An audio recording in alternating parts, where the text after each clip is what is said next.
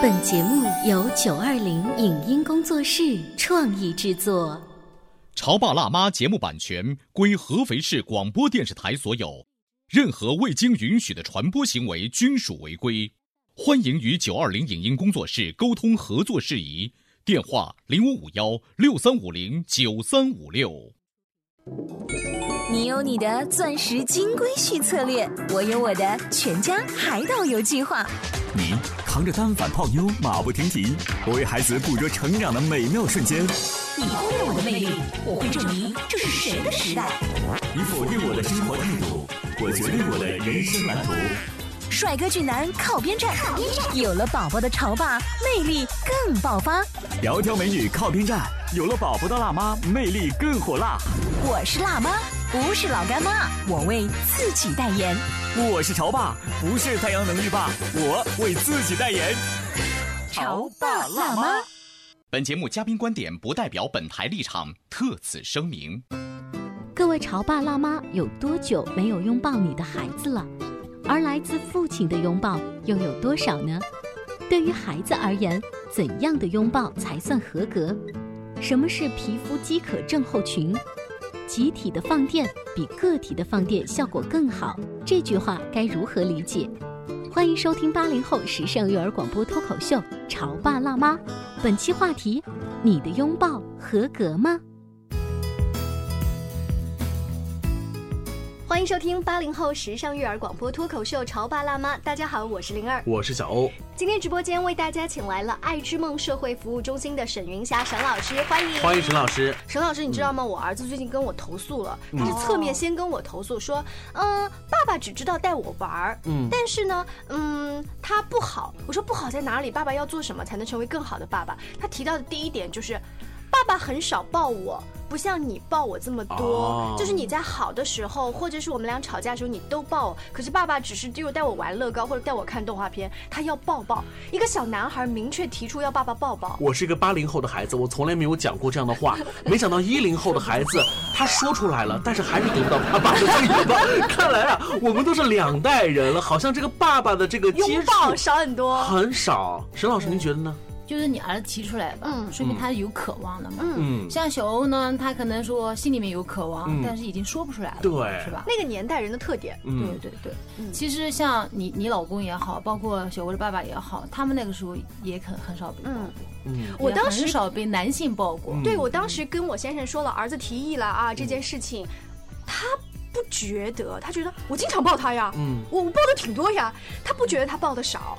但是作为一个被抱的儿子来说，他已经提出了这个量的不够。哎，这个抱抱不是指的是让你的儿子歇一歇的抱，嗯，这你所谓的这个抱的语境应该是就是一个 hug，一个拥抱的抱吧？我想对于孩子而言，就是不管他是在难过还是高兴的时候，你真的把他抱起来，然后在身上至少转两圈，拍一拍。这种安慰的这个 hug 是很少，对不对？嗯。沈老师呢？呃，你们家你和你先生是不是对孩子的拥抱都是一样的？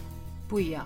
也不一样。你做这行，你都没有留意这个事儿。来，沈老师，你先自报一下家门吧。说，其实我老公对我女儿的拥抱也是很少的。嗯，几乎就没有。哎，父女之间的这种情节会很深的呀。是小情人，小情人。但他们会通过另外的方式，比如说我替你去做事情，嗯，然后来照顾你，嗯，或者说就像小吴刚才说的是累了，然后。抱一下，嗯，讲啊，现在就就你不要走了，来，爸爸给你抱一走一段路。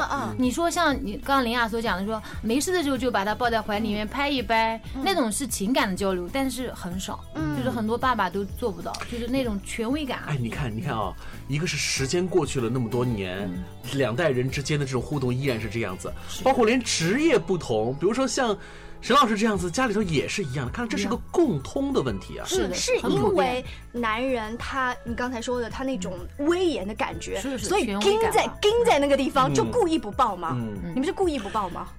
也不是吧，我觉得好像一个不好意思，是是不是像东方的男性哈，可能男男性可能比较理性，嗯，他不像女人那么感性啊，嗯，他随时随地都可以去表达情绪情感。那我想我们这个拥抱应该分两层来说，一种是刚才讲的身体上的拥抱，就是我想你了，你累了，我抱你一下；还有一种应该是情感上的拥抱，就是在你们就是专业的领域会把这两个拥抱怎么分开来去理解？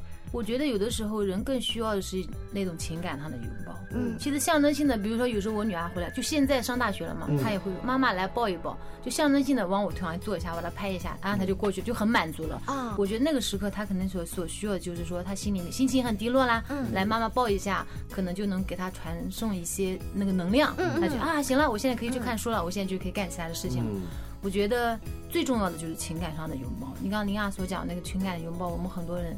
其实很难能够做得到。嗯，你刚刚说女儿就是，即便大雪了，坐在你的腿上坐一下，你也抱不动她了。抱不动，我就说，哎呀，你哪能抱得动你啊？对。但是他也会坐过来，然后让你拍一拍。妈妈抱一抱留意到一个细节，就是沈老师跟他的女儿，呃，不一定真的得在沙发上面抱一下。比如你们最近出去玩，拍的照片是搂在一起的。是的，是的，对不对？这个细节在我们八零后啊，反正我就觉得，我为了特意拍照，然后跟我妈搂在一起。嗯，平时还是比较远的，就是那种有身体的接触，会觉得很不太自然，对，不好意思，不好意思。啊。这个有很多的这个找我们做这个咨询的，或者是在一块交流的家长也会说到这个问题。哦，他们都有。如果他小的时候没有跟父母有身体太多的接触的话，他也长大也很难。跟他的孩子进行一些身体上的互动，嗯，就像那种拥抱也好。你知道吗？我有一个朋友最近跟我吐槽，一个大龄剩女啊，她说，当我回忆起我跟我的母亲的互动的时候，我印象当中妈妈没有蹲下来抱抱我，跟我讲什么话，而是当我主动要粘上去的时候，那个年代的妈妈都在打毛衣。哎，走开，走开，走开！买毛线针扎到你了，走开，走开，走开！好像我也有这种感觉，对不对？然后他永远都被推开。我这个朋友跟我讲完之后呢，我脑海有一个画面，就是我小的时候睡在那个床上面，看着我妈妈在打毛衣，一边又想躲着她那个针，一边又想偎依在她的身边，就我的身体是扭曲的，很纠结，很纠结，对，非常矛盾。我妈从来没有说我把针线放一边搂一下你，搂个十分钟我再来打。毛衣永远比我重要。其实这个毛衣给谁打的呀？是给你打。对，很奇怪哦。这老一代的人就说：“我做的不还是为了你吗？”作为妈妈的那个时候打毛衣的那个时候，她的理智是大于情感的。对对。他会说。我做的这一切是来实际的，是给了你温暖了你的呃外表，嗯，但是我们作为孩子来说，我们要的是那种更加的急迫的，我们需要你此时此刻能够温暖我的内心，就当下那个给他那种温暖的感觉，是。需要这个。其实刚才讲那段，我忽然想到我以前有个学生嘛，嗯，他老爸老妈就是说工作上面都是很工作狂的啊，就是非常用心的。就是他每次跟他女儿说的时候，他就说我那么用力去去挣钱，都是为了你，想给你提供一个好的环境，然后等等等。但是他有一次生气的时候，他哭着跟他妈怎么说？我不想要你给我去挣钱，我只想让你多陪陪我。嗯，因为这个小女孩小的时候啊，因为她爸妈忙嘛，经常把她一个人关在家里。嗯。你别说拥抱了，就是陪伴都没有。嗯，你说这个孩子内心里面他的那种情感的需求啊，无法得到满足。嗯，我手上就有一个调查报告，沿着沈老师刚才说的哈，有近百分之七十的孩子其实喜欢父母拥抱的，有近三分之一的孩子认为人的一生都需要跟爸爸妈妈去拥抱。结果呢，现在西方的心理研究却发现，大多数的都市人有一定程度的皮肤饥饿感。我一开始不懂这个时髦的词，饥饿感。对，《欢乐颂》那个电视剧里的安迪，哎，她算不算是这个典型的人呐？我们给大家介绍一下，安迪呢是一个事业非常成功的女强人，但是她幼年是生活在福利院，因为作为她来讲的话，她是天生的缺乏父母爸爸妈妈的这种爱，直接的爱。所以呢，在豆瓣上有一个小组，名叫“皮肤饥渴症候群”，我们来听一下他的介绍是什么样子啊？喜欢亲吻胜过做爱，喜欢拥抱胜过亲吻。曾经想和一个人躺在床上拥抱，都不穿衣服哦，就这么抱着。嗯，和某人近距离，总是想要抚摸他。嗯。夏天看着他裸露的手臂在外面，也想就是摸一摸；看到他的颈脖，总是想亲一亲；闻到某人身上的味道，也是忍不住，只是想要拥抱而已。而这一切也许和爱情无关。如果你有以上的经历，欢迎加入皮肤饥渴症候群。石老师，你觉得这个总结的还是特有特别有亮点哈？是的，嗯，这是在心理学上，这是有病吗？要吃药吗？是一种缺乏亲情吗？缺乏爱，缺乏抚摸，嗯，缺乏安慰的。嗯，他的一个反应。嗯嗯，这样的人有就是遇到了接下来的一些什么问题而找到你们心理学的老师吗？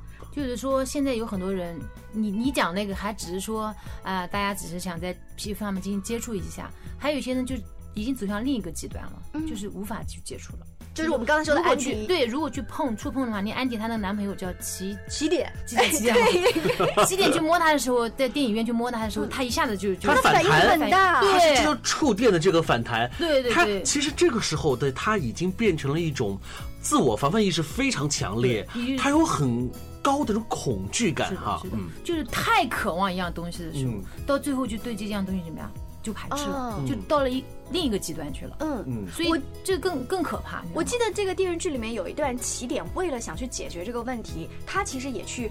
就是追查了对对追查他小时候的一些经历，包括找心理医生咨询。那么这个事儿是可以慢慢的去解决的吗？你你别看他最后他们两个分道扬镳了吗，对，我觉得是，就是男主角没找对，他最后找了一个又帅又有这钱的。这最近这这你们俩开始聊起剧情来了哈。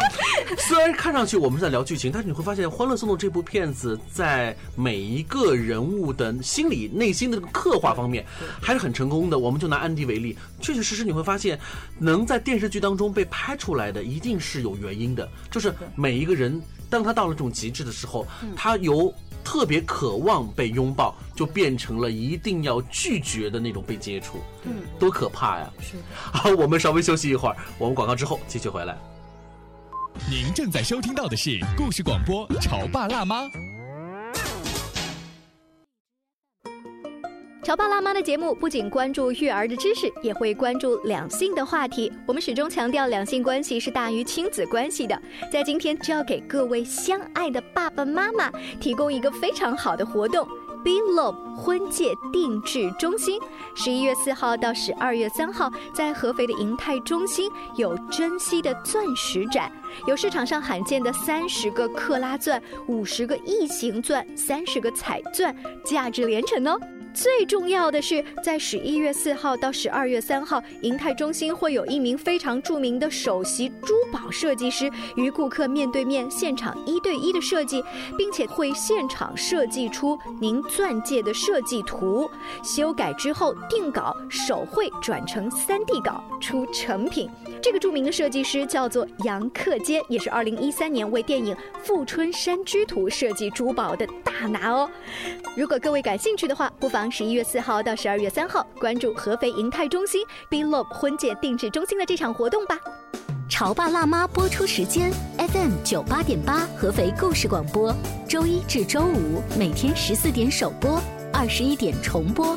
网络收听，请下载荔枝 FM、蜻蜓 FM、阿基米德、喜马拉雅、中国广播以及苹果 Podcasts，搜索“潮爸辣妈”订阅收听。微信公众号请搜索“潮爸辣妈俱乐部”，参与节目互动哦。潮爸到，辣妈到，准爸到，育儿专家请。中国内地首档八零后时尚育儿广播脱口秀，陪你一起吐槽养育熊孩子的酸甜苦辣，陪你一起追忆自己曾经的小世界。潮爸辣妈。本节目嘉宾观点不代表本台立场，特此声明。各位潮爸辣妈有多久没有拥抱你的孩子了？而来自父亲的拥抱又有多少呢？对于孩子而言，怎样的拥抱才算合格？什么是皮肤饥渴症候群？集体的放电比个体的放电效果更好，这句话该如何理解？欢迎收听八零后时尚育儿广播脱口秀《潮爸辣妈》，本期话题：你的拥抱合格吗？稍微休息一下，欢迎回来。今天小欧跟灵儿为大家请来了沈云霞沈老师，我们一起聊一聊父亲的拥抱对孩子有多重要。嗯，而这个社会上却有一群人，他们得了皮肤饥渴症候群，对，害怕被接触，嗯但其实内心是渴望，是渴望去接触。我们刚才聊了很多哈，那现在很多人听完之后，全国听众会去思考了哦，我们确实认为这是一个问题，而且呃，在幼小的亲子的这个互动当中，我们就一定要进行弥补。那我们怎么做才合适呢？沈老师有什么高见吗？我觉得首先嘛，这个作为爸爸，嗯你自己得要先去训练，嗯，就是可能有会觉得有抱谁？抱儿子、女儿还是老婆呀？你先先从老婆抱嘛，因为这个可能好抱一些这。我有话聊哈。你说先从老婆抱，哪个男人不会抱老婆？肯定都会抱。但是你会发现，即便是这样，很多女人都，如果女人们坐在一起的话，都会聊，哎，你老公多久没有碰你了？这个碰这个字啊，有好多种对对理解。一种我们理解说，比如说呃性关系的如何，但另外一种所谓的碰就是就是 touch，因为很多女人会说。我的老公碰我，那就是在床上所谓的性关系的碰我。平时日常生活当中没有这当没有这种需求，如果男性或者女性在这时候没有这种生理需求的话，那这个碰就就变成零了。嗯，可能在女人看来，我所要的碰，不仅仅是在床上。是在日常生活当中。你说的这个啊，我觉得老公啊，应该反过来向自己的儿子和女儿学习。嗯，我给大家举个例子，就是小孩啊，永远都不知道女人都喜欢说反话。嗯，比如说他今天跟你有点小别扭，你不要碰我，走开，讨厌。嗯，其实他是希望老公再来多哄一哄他。然后最近在我们家，就是我发现呢，我跟儿子吵架了。嗯，儿子，妈妈抱我一下，走开，我不想跟你做好朋友。嗯，妈妈再抱我一下。他一次、两次、三次，甚至十次的来求我，但是。老公是不可能做这个事。对啊，我想我已经跟你讲过两次、三次了，你还不理我，是啊，不理我。作为老公，一辈子学不会听女人反话，永远学不会。跟你说，但是小孩会，小孩他会很执着的达到他那个最原始的想法，即便他是哭着，他也会说妈妈抱抱我。嗯，这个我们要跟小孩学习。是的，是的，但是很多爸爸嘛，我就是说要从你刚刚学我讲的，就是说那种抱床上的抱是一种抱，对吧？那我所讲的那种抱，就是训练你在不是在床上那种抱，就是说你回来，你下班回来过后啊，老公，哎，对，那个你今天辛苦了，抱一下或者亲一下。我们来问问广播前有多少人 没有这种拥抱了？你有多久？没有碰老公了，或者说你有多久没有被老公碰了？啊，一点都不情色哈！这个“碰”这个字就是日常生活当中的这个 touch。哎，中国人的那种情嘛，其实就是一种亲情嘛。啊，人家的婚姻其实就是把爱情嘛，慢慢的变成一种亲情。嗯。就是那种抱，就像你讲的，没有性关系的抱的话，反而是更亲一些嘛，是更温暖人心。是所以呢，我们第一步做的就是从平时下班之后，先对老婆开始是吧？有一个拥抱，不是曾经有个数据调查吗？说每天拥抱一分钟，就是你的家庭关系会更加融洽一些。虽然我们不要记个码表，但是哎，你们有没有看过啊有一个报道啊？就是说。拥抱陌生人，就大学里面有很多大学生啊，就是说在那个地铁呀啊或者哪里就拥抱陌生人。当然，我记得有一个评论这样说的：说你有时间去拥抱陌生人，为什么不去拥抱你家里面的亲人？对呀，因为家里头亲人是每个人内心当中最禁忌的那个部分。其实你知道吗？叫。越是跟我越关系最近的人，我越是难以越过这个雷池去做这一步。反而是我可以跟陌生人来一次肆无忌惮的拥吻，这很少会和自己最亲的人来一次拥吻。嗯，其实最困难的就是跟自己亲近的人，嗯，能够保持一种比较良好的关系。嗯，这期节目做完之后呢，我们八零后的潮爸辣妈都可着劲的拥抱自己的另外一半。说实话，现在很多我们看一些呃，比如说企业里头会搞一些拓展训练。呐，比如说一些夫妻之间，或者是我们群体之间去弄一些心灵的所谓鸡汤的培训啊，大多数都会把拥抱作为课程当中的一个重要的内容。你看，从这个角度来理解。这种身体接触，嗯，多么的重要！如果我们在日常的生活当中能够和自己的亲人进行这一步，那多么的美好，是吧？小欧这样讲，我忽然想到，有的时候可能跟自己的爱人不好，这样一下班就拥抱的话，其实有些企业里面做这样的拓展训练啊，我们也要就是说，有你要投入开放去跟你的同事啊，其实人家说集体放电。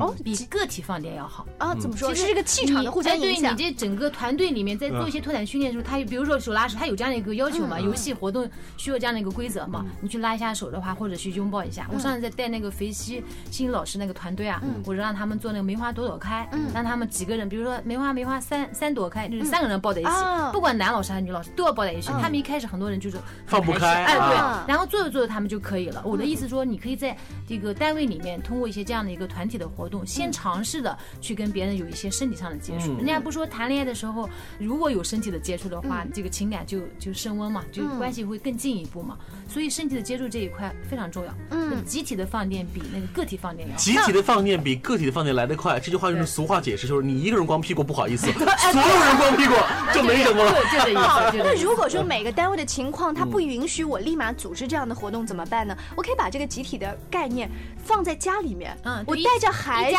一起。来玩一个什么小游戏，打成一团，是不是好很多？就是通过玩游戏嘛，嗯，也可以。比如说，我上次有一个老师教我们讲，带孩子煮面条嘛，把孩子抱在讲今天来让老公来，你可以这样，我回去让让老公来带着孩子去做，把他抱在怀里面，然后这样逛。今天逛逛的煮面条，我这是一个锅，对吧？然后这样，其实他这样逛的过程当中，他不就有身体就在你怀里碰撞啊，接触啊，来捏一捏这个面条有没有软了呀？然后就就这样去通过游戏去结束嘛哎，。陈老师说游戏的时候，我又想起前几天在一个饭桌上面，大家都是多少年的初中同学聚会。虽然那时候男女同学也很熟，但是现在都有家有口的，在特别近的身体接触会不好意思。我抽到那个签是跟我邻桌的那一个同学要手拉手一起四目相对来念《咏鹅》这首诗。什么鬼？这挺好，这挺好。这其实是身体接触，而且还有眼神的接触。虽然旁边笑倒一片，你知道吗？我的这个男同学他很冷静，但他用眼神在故意的，就是想逗我笑。我觉得那一刻，整个同学的这种气氛是放松的。是啊，你看你们很成功的搞定了同学会，搞定了拓展训练，搞定了各种，就没有一个说是我们来搞定家人的。就说我们今天节目聊到这个时候呢，你会发现，其实这种内心需求是不分男女老少，是不分，比如说我们是父母辈、爷爷辈还是孩子辈，我们都需要这一点。你看小时候我们特别希望爸爸妈妈拥抱我们，可是爸爸妈妈。嗯年纪变大了之后，我们又在忙着事业，甚至更多的是忙着我们自己的家庭。我们有的时候是从内心深处来说，有点忽略了我们的父母，尤其是在身体接触这方面，我们忽略了我们的爸爸妈妈，对不对？哎，那我想问沈老师，就是你的女儿从很小的时候，她就是小嘛，走不动嘛，找你要抱抱，以及她现在已经是个大学生，还很自然的找你要抱，你心里面会觉得，哎呦，你都已经这么大了，现在还来找我抱，我我得好好珍惜或者什么？还是你一直都觉得这是很自然的事情？看心情了，嗯。就是说我心情好的时候，他让我抱着，好来过来过来抱一抱，然后心情不好的时候，哎去去去抱什么抱，也会这样，就是很难，你知道吗？其实我们每个人很难把自己情绪调整在一个比较嗯。平和的、包容的，我最近是早晨的时候发现了一个例子，就是外婆煮了早餐给我和这个小孙子吃，可是呢，小孙子突然想吃我盘子里的饺子，我妈的第一个反应就是，那你把你妈的都吃掉了，你妈吃什么呢？那种感觉就是我的大宝宝也需要有钱，你知道吗？虽然小宝宝我也疼，我那一刻感觉就是，嗯，在我在我妈眼里其实也是还是一个小孩，所以如果我再找他要抱抱或怎么样，其实是一样的。嗯，而且你知道啊，现在我们的爸爸妈妈在年轻的时候啊，没有怎么特别的说搂搂抱抱我们。嗯对对他老了之后呢，如果有了这需求之后呢，他更就不会宣之于口了。嗯，所以他就形成了又是一个内循环，他就很不好意思提出来。所以啊，我觉得我这一点自己内心还做得很好，就是现在我看到我妈还会去搂搂抱抱。你妈会嫌你胡子假人吗？没有没有没有，我只是妈妈，我有时候我也会撒娇。你这样讲的时候，你说回家抱着说，哎，小老太太抱一抱的时候我蛮感动的，因为我现在还做不到这一点。但是我的爸爸在旁边冷冷的看着这一切，就是我还不做的够好。我觉得其实够好的情况之下，就应该是老爸老妈三个人就一起。当尤其是当爱人的老爸老妈，我们六个人在一起的时候的这种感觉。这沈老师不也说了吗？说单个放电不如集体放电。那我不能想象啊，你媳妇儿然后去抱你爸，或者是你去抱你岳母，这多不合适啊！你看就是一圈嘛，抱下来，对这样抱嘛。集体放电，集体对，放电嘛那集。体放电比哎个体放电好，公开放电比私下放电要好。嗯，哦，其实放电也是在放一种情感，嗯特别对我们中国人来讲都比较含蓄嘛，嗯就是不太能够接受说呃开放性，的。我我真的觉得，首先因为文化理念的不同，甚至是信仰的不同，造就了我们东西方的这个很大的差异。但是有一点，只要是对方好的，我们就要去学习。比如说在西方文化当中的这个领域当中，我认为就是确实特别好，我们就真的是应该要增强这些接触。其实这些亲密的接触丝毫不会影响到父母在我们内心深处的这种尊严感，嗯，反而会更好的维护拉近哎这个尊严。是我们今天的话题呢，是由爸爸的拥抱开始的。嗯那结尾的时候呢，潮爸辣妈节目也给大家推荐一个非常有名、获得过凯迪克奖的绘本，叫做《爸爸的拥抱》。《爸爸的拥抱》，作者南希·塔夫里。在过去三十年间，他为孩子们创作了超过四十五本书，作品包括《我爱你，小宝贝》和凯迪克奖作品《你看到我的小鸭了吗》。学习平面设计出身的他，以其优美的水彩风插画而广为人知，深受喜爱。内容简介：小宝贝们都喜欢爸爸的拥抱。熊爸爸的拥抱是毛茸茸的，狐狸爸爸的拥抱是胡子渣渣的，啄木鸟的拥抱是软软的。爸爸的拥抱是一本适合父亲与孩子享受睡前亲子共读时光的晚安绘本。优美的图画，反复且有韵律的文字，描画了静谧的林地，与孩子分享了爸爸们各式各样的温暖安心的拥抱，让孩子在爸爸的拥抱中安然入睡。在推荐完这本绘本之后呢，再想一想我们今天说的，比如集体放电呀，对不对？